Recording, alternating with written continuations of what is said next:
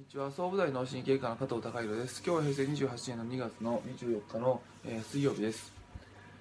え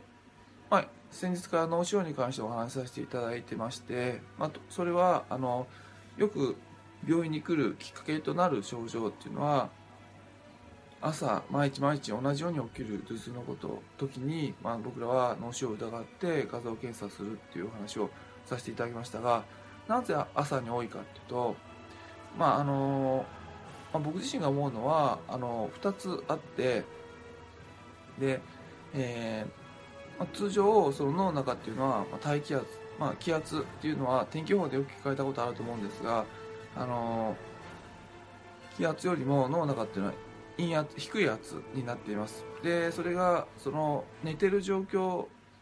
普通、まあ、5あの67時間寝ていればですね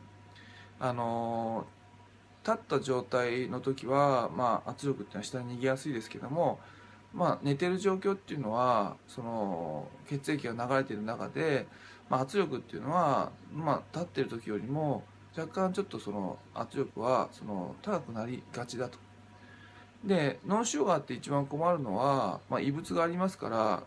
頭の中の圧力が、まあ、あの上がってくるっていうのが一つの兆候になってくると思うんですがでその時にあの症状出るのはやはり頭の圧力が上がる時期っていうのは症状出やすいです。それはやはり朝方っていうふうに、えーよく言われています。でまたあの、えー寝てる時っていうのはその、まあ、呼吸が浅かったりしますので呼吸が浅いと頭の血管が広がってあの、えー頭の圧力が上がりやすいとも言われています。まあ、以上のことからその朝方っていうのはいずれにしてもその頭の中の圧力っていうのが人間は上がる傾向にあるのででそういった時にその頭の中に異物があると、まあ、症状出やすい。で朝頭が痛いっていうことがよく起こるっていうことがあの、まあ、あの医学的には考えられています、まあ、今日は以上です。